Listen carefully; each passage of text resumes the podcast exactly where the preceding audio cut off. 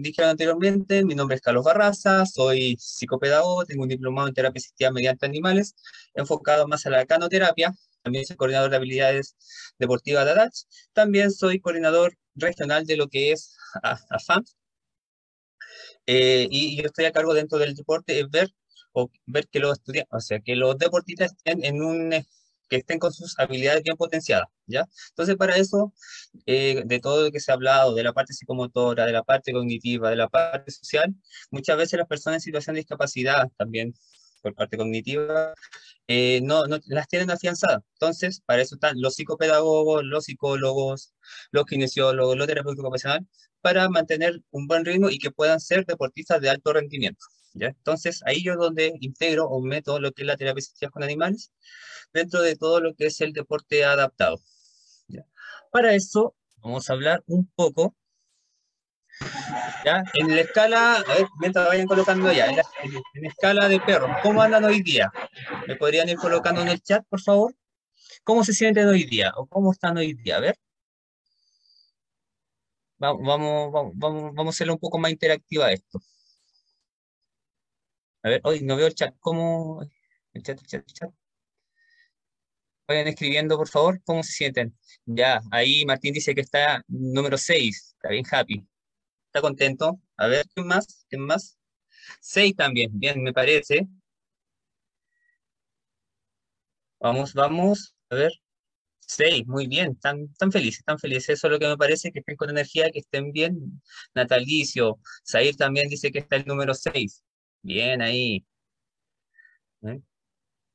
Y Ivette también seis, muy bien. Y así se dan cuenta también, es bueno saber cómo llegan las personas a un lugar. Eso también es bueno cuando ustedes están trabajando con los deportistas de alto rendimiento, porque así también ustedes van, van dando un espectro o van, van viendo la panorámica de cómo se sienten las personas o, los deportistas que van a llegar y cómo ellos después se van. Se van de aquí o se van del entrenamiento, se van del, de, la actividad física que estén desarrollando. ¿ya? Eso también es importante mantenerlo dentro de lo que ahora lo que hablamos de la educación emocional. Bien ahí, Axel, también seis, gracias, que estén todos igual.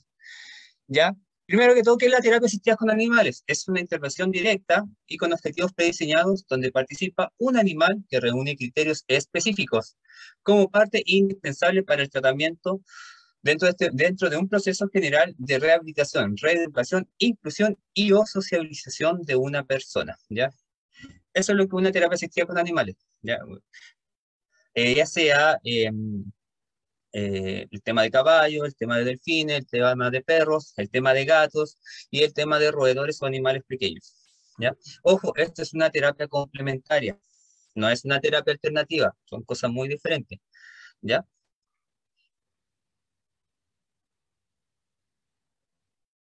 Uy, se me ¿Ya? Entonces, como decía anteriormente, son programas complementarios diseñados para mejorar la calidad de vida de las personas en las que interviene un animal previamente seleccionado, ¿ya? Bajo la dirección o supervisión de los profesionales del programa. Los animales se relacionan con los usuarios en pro de un objetivo terapéutico, social, educativo o preventivo, como lo dijimos anteriormente. Ojo, no es llegar y tomar un animal, que muchas veces las personas, porque piensan que el animal es dócil, dicen, eh, piensan que puede servir para algún tipo de terapia. Ya si se dan cuenta ahí, estamos trabajando todo lo que es el desarrollo motriz y de praxias finas para que después pueda ser utilizada para lo que es la toma de lápiz en caso del, de los que trabajan en el área más educativa. ¿Ya? Eh, la terapia asistida con animal se toma desde la medicina antroposófica. ¿ya? La medicina antroposófica se basa en la visión del ser humano integral, ya de la parte más holística, de la parte más bio, eh, biométrica, por así decirlo, ya presenta una constitución física, lo que es considerado un examen físico, también organizando vital, también llamado como cuerpo etéreo. ¿Ya? Todo lo que nos pasa no solamente nos pasa internamente, sino que también pasan externamente. Por ejemplo, si a nosotros nos duele la cabeza, no es porque nos duele la cabeza por sí, sino que puede haber por niveles de estrés, porque algo externo nos está nos está gatillando ese dolor de cabeza y la medicina antroposófica busca desde ese punto de vista tratar de liberar esas tensiones. ¿Ya? Dentro, de la, dentro de las intervenciones con animales mantenemos dos modelos, uno que es la terapia asistida con animal y la otra que es la actividad asistida por animales. Dentro de la intervención asistida con animales, ahí donde tenemos la terapia asistida con animales y la educación asistida con animales. La terapia asistida con animales son intervenciones con animales planificadas, organizadas, ya por alguna profesional de la salud, de la educación, del deporte, con una finalidad terapéutica, donde, se donde esto ya es evaluado y es documentado para ver todo un proceso, desde lo que es, empieza la persona hasta cómo finaliza. Y dentro de la educación asistida también es de la intervención con animales, planificadas por algún profesional también, dentro de lo que también es la educación, que ayuda a generar un puente, por así decirlo, de entre el currículum y lo que es el aprendizaje para el estudiante. ¿Ya? Y las actividades asistidas son actividades lúdicas y formativas que se integran con un animal, pero ojo que este no tiene ningún objetivo terapéutico, ya solamente el tema de recreación, que muchas veces esto lo, lo utilizamos para poder hacer el trabajo de, de, para la actividad de la vida física, por así decirlo, o, o que les o que las personas con alguna situación o grado de discapacidad puedan tener algún movimiento más motivacional dentro de lo que, o actividades físicas en ese sentido de, por ejemplo, salir a pasear con un perro. ¿Ya? Porque muchas veces hay niños con situación de discapacidad que, o personas con situación de discapacidad, que no les gusta caminar. Entonces, esto se genera para que él pueda por lo menos caminar o mantenerse activo y no ser tan sedentario eh, como presentan algún tipo de estas características. ¿ya? Dentro de la definición y clasificación de las intervenciones asistidas con animales, como decía yo, están las actividades, están las terapias asistidas con animales, la educación asistida, y ahora último está apareciendo lo que es el coaching asistido con animales y la valoración asistida con animales. La valoración asistida con animales es tomar los test estandarizados, como nos presentó el compañero colega eh, al principio, que en vez de, en vez de de que sea solamente papel y hoja, se adapta al perro para que logre la misma función o el mismo objetivo que, la, que, el, que el del test o del, de la evaluación o de lo que le quieran aplicar. ¿Ya? Ya, entonces, ¿por qué, ¿por qué se trabaja con terapias animales o por qué se trabaja con esto? Bueno, nosotros, nosotros lo justificamos bajo dos principios, que es el psicológico, que pertenece a lo que es la parte biofílica, y lo que es la parte neurológica, que es a nivel del sistema nervioso central. Esas dos son la base, o por lo que digo, saben que eh, trabajémoslo mediante lo que es la terapia asistida con animal. ¿Ya? ¿Por qué por el sistema nervioso central? La explicación es sumamente simple. ¿Ya? Porque al estar en contacto 15 minutos con un animal, en forma positiva, hablando de una visión positiva, el sistema límbico encargado de regular componentes emocionales de nuestro, o sea, porque, o sea, ah, perdón, eh, pasa por el sistema nervioso central, específicamente por el tema del sistema límbico, porque este está encargado de regular todas nuestras emociones, todo, todo lo que nosotros sentimos, deseamos, pensamos dentro de ese aspecto, pasa por lo que es la parte del sistema límbico, donde se libera todo lo que son las hormonas. ¿ya? Entonces genera el tema de, um, si tú generas emociones positivas, generas una motivación o una predisposición mucho mejor por parte de la persona hacia ciertos estímulos. ¿ya? Entonces, al tener una motivación frente a eso, la información, o sea, la información es mucho más eh, clara o mucho más, mucho mejor en ese sentido. Entonces genera una, una acción favorable y el trabajo se hace mucho más fácil y mucho más guiado para poderlo trabajar. ¿Ya? Entonces, ¿qué es lo que pasa con el sistema límbico? El sistema límbico, miren, si se dan cuenta, se hace todo un espectro de todo lo que maneja. ¿Ya? Se da cuenta del origen de las emociones, eh, la parte del aprendizaje, la motivación, ayuda a la memoria a largo plazo, el tema ayuda a la familia, genera mejor formación, ve el tema de la sexualidad, también ayuda a, los órganos, porque si el sistema límbico libera endorfina, libera hormonas positivas, eh, ayuda también a, que, a mejorar nuestro estado de salud. O sea, imagínense, complementen eh, el deporte, el estar en trabajo positivo con animal, o sea, una persona emocionalmente puede estar más eh, emocionalmente estable. Y ayuda también a que dentro de todo lo que, a mejorar su calidad de vida, que es el objetivo que nosotros tenemos. ¿ya? Si se dan cuenta, ahí están neurotransmisores, la acetilcolina, la serotonina, la dopamina, la endorfina. ¿Ya? A ver, hagamos una pequeña actividad. Quiero que ustedes cierren sus ojos y que piensen, que me digan por el chat, eh, en un lugar que a ustedes les gustaría estar. Por ejemplo, que dicen, ya saben que terminamos, nos vamos de vacaciones. ¿A qué lugar les gustaría a ustedes estar? Me lo vayan escribiendo o me lo van diciendo. Vamos a hacer una, una pequeña actividad ahora. A ver. Voy a estar leyendo el chat. ¿Dónde, dónde, si ustedes se imaginan un lugar de vacaciones, ¿a dónde se imaginan? Vayan comentándome. No sean tímidos, por favor.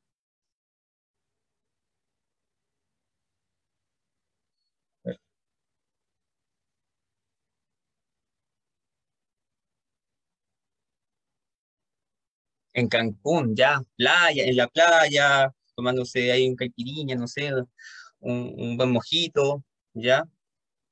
¿Qué más? ¿Dónde se imagina? En el campo, Natalicio dice en el campo, muy bien. Cochabamba también, si se dan cuenta, en la selva.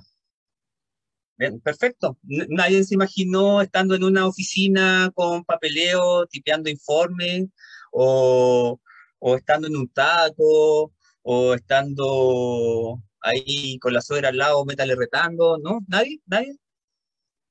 En el mar, muy bien. Ya, eso, si se dan cuenta, todos nombraron lugares donde hay vida, donde hay playa, hay sol, hay arena, hay montañas, hay lugares donde se relajan. Ya. Ahora les doy la respuesta de por qué ustedes pensaron eso. Simplemente por algo que se llama biofilia. La biofilia la biofilia es lo que nos conecta con lo que es el entorno. Nosotros instintivamente buscamos la conexión hacia lo que es el, es el, lo natural.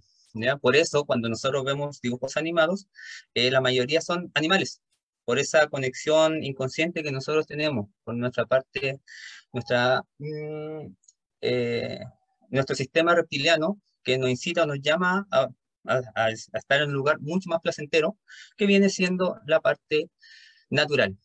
¿ya? Entonces, vamos a quitar esto. Eric Strom fue uno de los primeros en, usar el término biofilia, ¿ya? este es un destacado psicoanalista, psicólogo social y filósofo humano. ¿ya? Según él, la, la, biofilia es la pasión por todo lo viviente, y no es producto lógico, sino que está con nosotros y es y no es parte de la personalidad, sino que es incierto. Que el, el, opuesto de lo que es la biofilia es la necrofilia, que es como la atracción hacia todas las cosas que son muertas o que están muertas, por así decirlo, o las cosas muertas. ¿Ya? ¿Se me quedó pegado? ¿Ya? El otra persona que también habla mucho del tema de la biodiversidad, de la biofilia, es el biólogo Edward Wilson, ¿ya? que dice que eh, elabora un concepto en mayor detalle y sugiere que los humanos sienten una afinidad innata a todo lo que vive. ¿ya? Si se dan cuenta cuando eh, están en una reunión o llega un animal o caballo, perrito, automáticamente las personas se activan y generan toda la parte de desarrollo social inconscientemente. O eh, se acercan para acariciarlo, para tomarlo, para hablarles como bebé algunos, ¿me entiendes?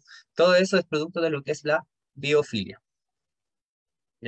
Entonces, en el aspecto emocional, la biofilia es la explicación que pasa por el amor a las cosas vivas y el placer de estar rodeado por la naturaleza. Entonces, cuando yo le hice esa pregunta, usted automáticamente, su lado biofílico, eh, asimiló y dijo, no, a mí me gustaría estar en la playa, me gustaría estar en las montañas, me gustaría estar en Cochabamba, por ahí dijeron, ¿me entienden? En lugares donde eh, ustedes se sienten realmente conectados con la naturaleza y puedan liberar todo lo que son las hormonas de la felicidad.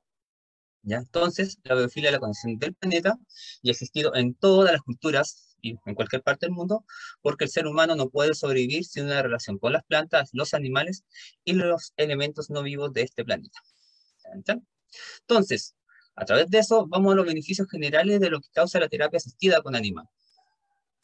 Primero, a nivel físico, reduce el riesgo de enfermedades coronarias, cuando estaban, estaban hablando el tema de los niños con síndrome de Down, que presentan dificultades, ¿ya? Eh, a nivel cardíaco, eh, sirven como estímulo para la rehabilitación física, que eso también sirve mucho para las personas que presentan alguna discapacidad o sea, movilidad reducida, perdón, ya incrementa la actividad física y mejora las habilidades motoras en coordinación, o sea, el equilibrio y la coordinación, ya que son dentro de los procesos cognitivos, el, el proceso de la psicomotricidad es un proceso de acceso. Entonces, muchas veces el tema de entregar información parte por lo que es el desarrollo de la psicomotricidad. Y muchas veces personas que presentan grados, eh, algún trastorno, por ejemplo, algún bajo nivel cognitivo, son demasiado descoordinados. Entonces, cuando se trabaja en programa de integración, como se decía anteriormente, eh, se tiene que generar esa, esa red donde pueda el profesor de educación física pueda trabajar aspectos psicomotores. ¿Para qué? ¿Por qué? Porque después de eso, todo lo macro, tanto habilidades instrumentales, habilidades instrumentales me refiero a la comprensión lectora, al desarrollo matemático, a la escritura, eh, la base es la psicomotricidad. En matemática, para ver dónde está posicionado un número, en la comprensión lectora o la lectura es para empezar de que el chico sepa que se tiene que empezar de izquierda a derecha a, leer y así sucesivamente. Y la escritura, obvio, para tomar el lápiz, para generar un trazo, para poder tener un ritmo de escritura, porque eso también pasa por la psicomotricidad. Entonces, es muy es muy importante trabajar todas estas habilidades. Acelera la recuperación de infartos y cirugías. ¿ya? Lo que hablamos anteriormente, o sea, si nosotros tenemos una buena liberación de endorfina, nuestro cuerpo reacciona mejor a todo lo que son los tratamientos. Proporcionan ayuda en las limitaciones sensoriales y en los problemas de movilidad. Si se de lo que estábamos conversando. Y moderan los efectos físicos de estrés y bajan la presión sanguínea. ¿ya? Entonces, como decía anteriormente, creo que esto es más la redundancia, ¿qué es lo que promueven? Promueven la actividad física, la actividad social y el desarrollo emocional. ¿Ya? Ahí tienen expositores como Samara del 2002, que habla de la inclusión social, Joffre, que habla de autocontrolarse, porque al estar eh, en contacto con un animal generan empatía. Ya, niños con TEA, niños con síndrome de Down, niños con discapacidad psíquica, generan esa, ese, el autocontrol frente a los animales. ¿ya? Y sobre todo Levinson, Levinson también dice que ayuda, ayuda a las técnicas de estimulación, porque eh, para un niño, es mucho más, un niño, persona, es mucho más entretenido, eh, no sé, levantar el brazo y darle la comida a un perro, si se está, está, parado y levanta la mano, a que estar jugando con una pelota solo o con, la, o con el kinesiólogo o con otra persona, eh, va a, ser, va a ser mucho más entretenido hacerlo eso con un animal que hacerlo con otra persona. ¿Entiendes? Eso, poder esto ayudar al tema de las técnicas de estimulación. ¿Ya? Beneficio animal-humano. A nivel cognitivo, mejora el grado de concentración, la memoria y favorece el juego y aumenta el vocabulario. ¿ya? Se ha visto, hay estudios que muestran que, que niños con TEA generan un mejor vocabulario o desarrollan un mejor vocabulario cuando están insertos o están eh, dentro, eh, generando trabajo con la terapia asistida con animales. A nivel social, la influencia de los animales de compañía como promotores del capital social, repercute directamente en la calidad de vida de las personas. Era lo que se conversaba. Por ejemplo, si estamos hablando de dos niños con TEA, ayuda a que habilidades primarias se vayan desarrollando y habilidades secundarias, por ejemplo, el tema de mirar a los ojos, que también hay, en cierto grado de, de discapacidad intelectual, también hay niños que no miran a los ojos o no tienen el tema de mantener, de respetar el espacio de otras personas. Entonces, a través de lo que es esto, promueve todo eso, todo lo que son habilidades sociales. A nivel físico, favorece la motivación. La actividad física aumenta la intensidad y tiempo, disminuye el estrés, mejora la movilidad, el equilibrio, las habilidades motoras finas y gruesas. ¿ya? Era lo que se comentaba anteriormente, que para eso también nosotros utilizamos al perro, para generar paseos cortos, cosa que si ya tienen, o sea, no, no quieren empezar con algo más fuerte, sino que se empieza por algo mucho más paulatino. Por ejemplo, a través de lo que es el cardio. Y de eso, dentro del cardio también está el tema de caminar. Por último, los 15 o 30 minutos que piden diario. Y emocional compensa carencias afectivas, incrementa la autoestima del receptor. Se trata de un canal emocional seguro para la persona. Ojo, que el tema aquí, por ejemplo, cuando generan carencia afectiva, igual tiene que ser bien normado, porque muchas veces se va en el extremo. Humanizar a un perro está mal, porque eso viene siendo un, un maltrato animal. Ojo con eso, ¿ya? Y, muchas veces cuando toman, yo sé que muchos me van a criticar o me van a, me van a debatir el tema de cuando toman a un, a un, a un perro como hijo, o dicen, no, es que yo soy, eh, mi, mi, hijo es un perro, eh, eso también es humanizar, ¿ya? Entonces, eso como ser humano se siente bien, pero hacia el perro hay que ver también. Recuérdense que en, en, adiestradores hay un dicho, ¿ya? Si el, si el humano trata como humano al perro, el perro trata como perro al humano, ¿ya? Ojo con eso. ¿ya? Y según algunos estudios realizados por el Departamento de Psicología de la Universidad de Jaén, los ámbitos más usuales de la aplicación de la terapia asistida han sido en discapacidad, educación, psiquiatría, integración social, gerontología, en el hospitalario y en el penitenciario. Y si se dan cuenta, muy poco se, sabe o se ve el tema de la terapia asistida dentro de lo que es el deporte. Ya, pero ¿en qué consiste en sí, o cómo es la intervención dentro de la que la terapia asistida con animales, o de la terapia complementaria? ¿Ya? Eh, primero es la interacción entre el terapeuta, especialista, el animal, que tiene que estar muy bien cuidado, y la persona que pide la ayuda, o de los objetivos de la se genera también una evaluación. No es llegar y hacer terapia, sino que se toman los componentes que hablaba nuestro compañero al principio de la jornada, eh, ese se lleva y se van adaptando, se adapta todo para hacer el trabajo con el animal. ¿Ya? Eh, aquí se genera una, una triada, por así decirlo, que es el terapeuta, el animal y el paciente. Terapeuta, animal y paciente. Esas tres, las cuales se tienen que ir trabajando. Porque al final de cuentas, los tres salen, salen beneficiados. El terapeuta logra el objetivo, el perro, que le, o el animal en este caso, eh, le dan comida o le dan cariño o, acepta o recibe la aceptación, y el paciente logra su cometido de que es ser ayudado en esta terapia, y de una manera no tan invasiva. Existen varios tipos de terapia asistida con animales. La hipoterapia, entre comillas también la equinoterapia, la delfinoterapia y la canoterapia. Ya nosotros nos vamos a enfocar en la canoterapia. Existen dos, modelos, que es la, con perros de asistencias y los coterapeutas. ¿Ya? ¿Qué es la canoterapia? Es una técnica que se utiliza para la atención, prevención, intervención y estimulación de personas, tanto con necesidades transitorias y permanentes, con donde el perro está inserto, ¿ya? Se realiza, como dice, ayuda con perros adiestrados, los cuales se encargan de promover la participación del paciente en diferentes actividades, tanto de autocuidado, empatía sensorial, entre otros, ¿ya? El perro es un puente de la, de la intervención. Es un puente. Se puede, eh, por eso se llama que es complementaria. ¿Ya? Pero, ¿por qué perros? Bueno, eh, una, porque es la gran dependencia del ser humano, eh, la facilidad para aprender, la predisposición de la obediencia, la incondicionalidad que presentan ellos, el cariño que tiene hacia las personas, bueno, y como se dice, la fidelidad y la facilidad para captar órdenes. Por eso yo utilizo el tema de la canoterapia eh, para lo que son las intervenciones o lo que son el trabajo para potenciar la habilidad de los deportistas. ¿Ya? Entonces, ¿qué es lo que generan los perros? Una, los perros siempre van a llamar la atención, sea como sea, a las personas que le gustan los perros, que no le gustan, pero siempre va a llamar la atención.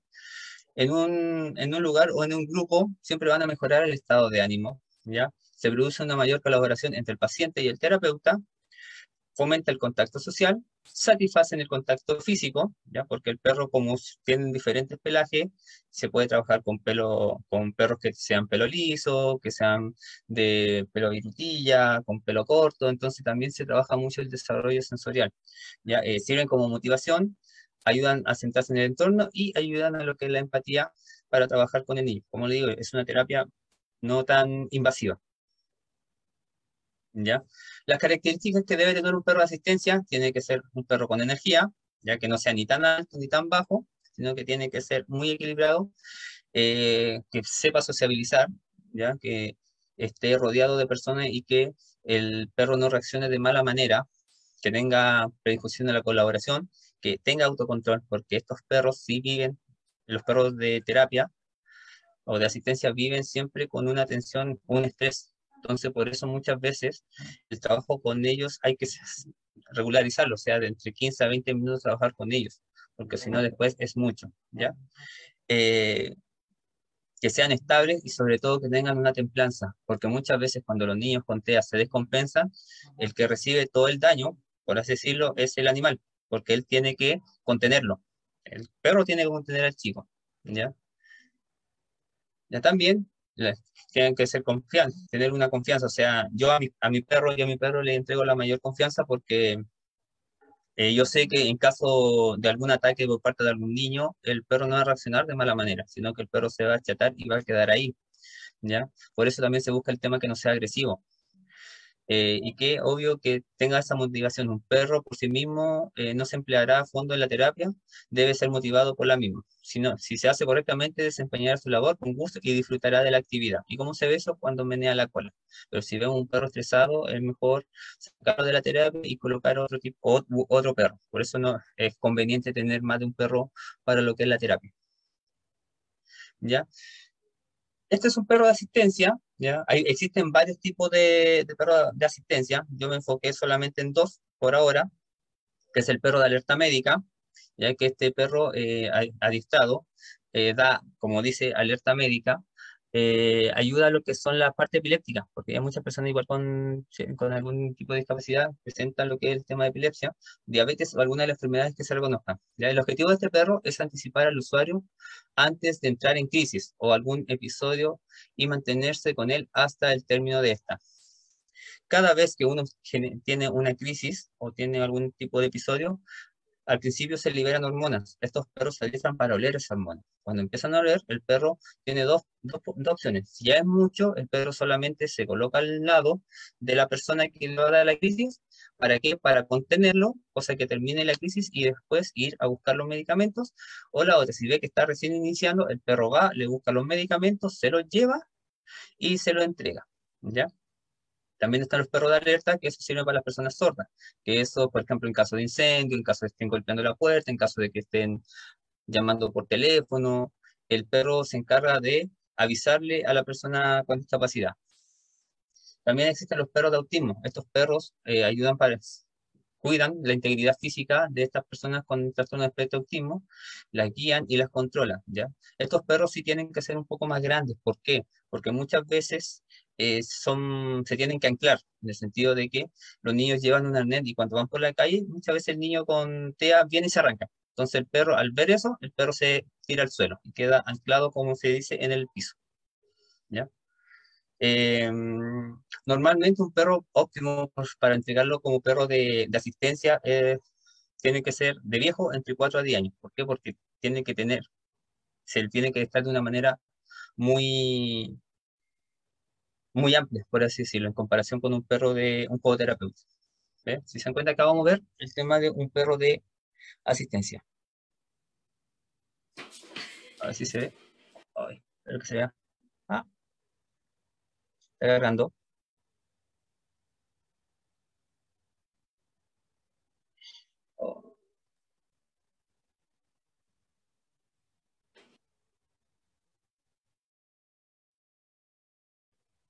Ay, se me... Espérense un poquito, tuve problema, falla técnica.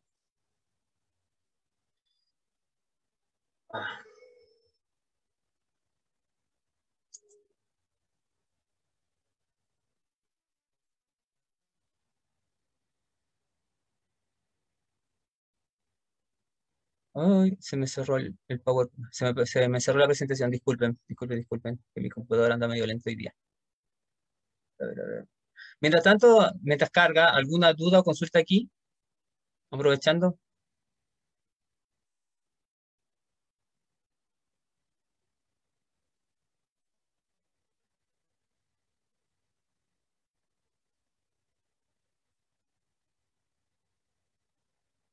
¿No hay duda? Oh, me parece, me parece.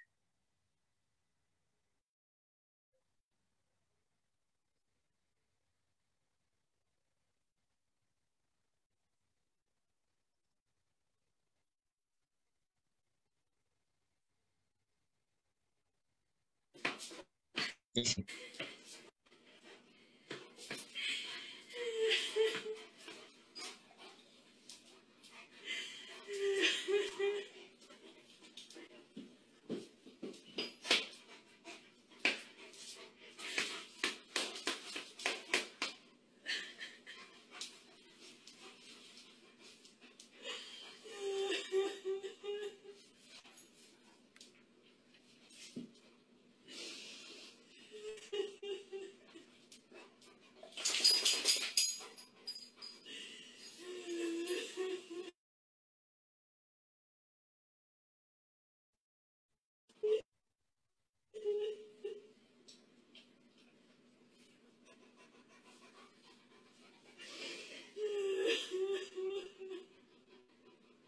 ¿Ven si se dan cuenta? Para eso sirve un perro de asistencia que está 24/7 con la persona con discapacidad.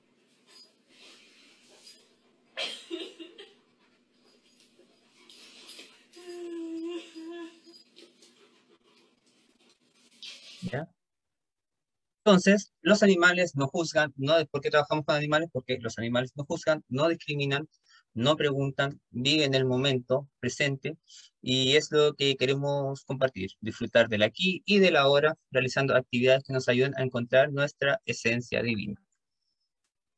¿Ya? Ahí se dan cuenta que hay algunas intervenciones con niños con discapacidad intelectual y niños con TEA, donde eh, se potencia y trabajan las habilidades.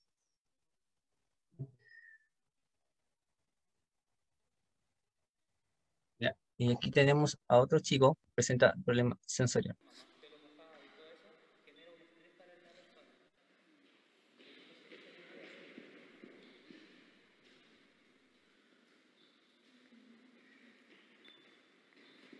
A ese chico no le gustaban los perros. De hecho, hubo un proceso muy largo para que él pudiera hacer eso. Y sobre todo la parte sensorial, porque el tema de echarle espuma, que esta parte del pelo, el perro que pelechaba, entonces, se cuenta para un niño con, con efecto autismo, eh, es un estrés el estar haciendo eso. ¿Ves? Si se cuenta, sacar la masa y como, oh, qué nervio. Pero eso fue de a poco, o sea, no fue el que el chico llegara y hiciera eso de un momento. De hecho, la mamá sí se quedó como, oh, miren, lo está haciendo mi hijo, ¿cuándo? O sea, ahí estamos también trabajando la lateralidad, ahí trabajando por estimulación, después con la mano derecha, después con la mano izquierda y de a poco, aparte trabajando lo que es el, ritmo. Bueno, yo lo veo como psicopedagogo, es la parte más de la escuela, pero eh, es también izquierda derecha, izquierda derecha, y se va trabajando. Es lo mismo que si estuviera trabajando con una pelota, y lánzamelo por la derecha, lánzamelo por la izquierda, pero solamente que el, el perro es el mecanismo o es el puente de trabajo. Así que ahí. Y por último, ¿ya? Y para finalizando, la medida del grado de educación de un hombre es la manera como trata a los animales y un perro es capaz de decir más con un breve movimiento de su rabo que muchas personas hablando durante horas. Así. Gracias por haberme escuchado y espero que le haya gustado esta ponencia.